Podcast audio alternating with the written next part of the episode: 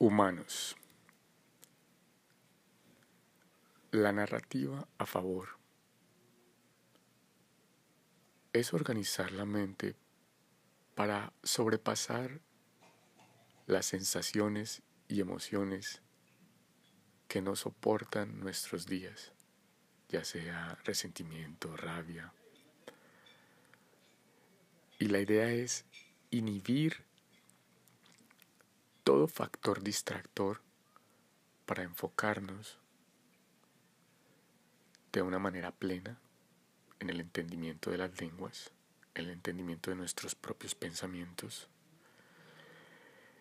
en tener la información necesaria para construir una idea o expresar una emoción de una manera más profunda, de una manera más equilibrada y rescatar los pequeños detalles que circundan las situaciones.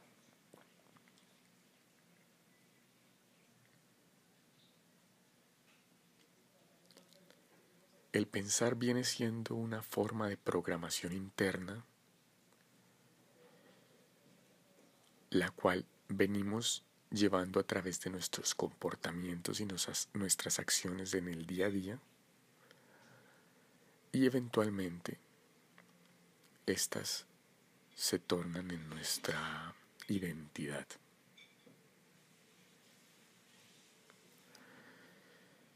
Me parece a mí que el mundo está en urgencia de comunicación asertiva. De frecuencias de pensamiento pacíficas, alerta a encontrar oportunidades, aprovecharlas, a trabajar en conjunto a los demás para poder construir no unas murallas que bordeen las ideas de una cultura, sino en cambio extender la mano amiga, extender las palabras que abrazan para construir. Aquellas personas que me escuchan pueden denotar esta manera diferente de acercarme a, los idiomas, de acercarme a los enunciados, de acercarme a la producción de textos buscando las palabras elegantes, adecuadas, para crear la sensación de que trabajamos en armonía, en conjunto, alegre, todos. Estas ideas se ven opacadas aún por la trayectoria humana en la que nos hemos venido desenvolviendo.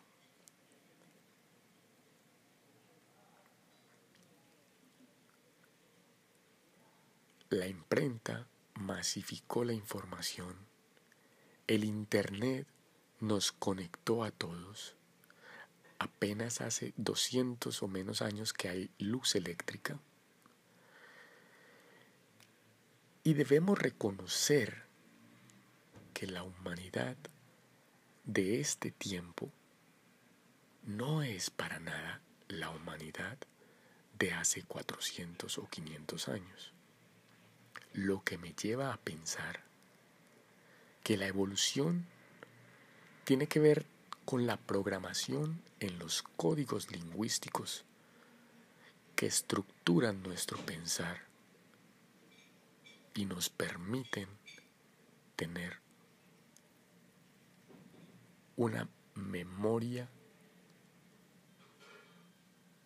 una atención o un enfoque y una inhibición de interferencia.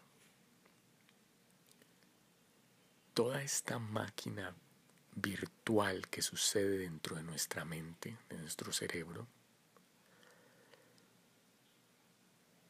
necesita de una óptica introspectiva para entender las emociones que suceden y no dejarnos desviar por interrupción, como también se necesita una observación hacia afuera para entender y ser pacientes, tolerantes al desconocer los impulsos del otro.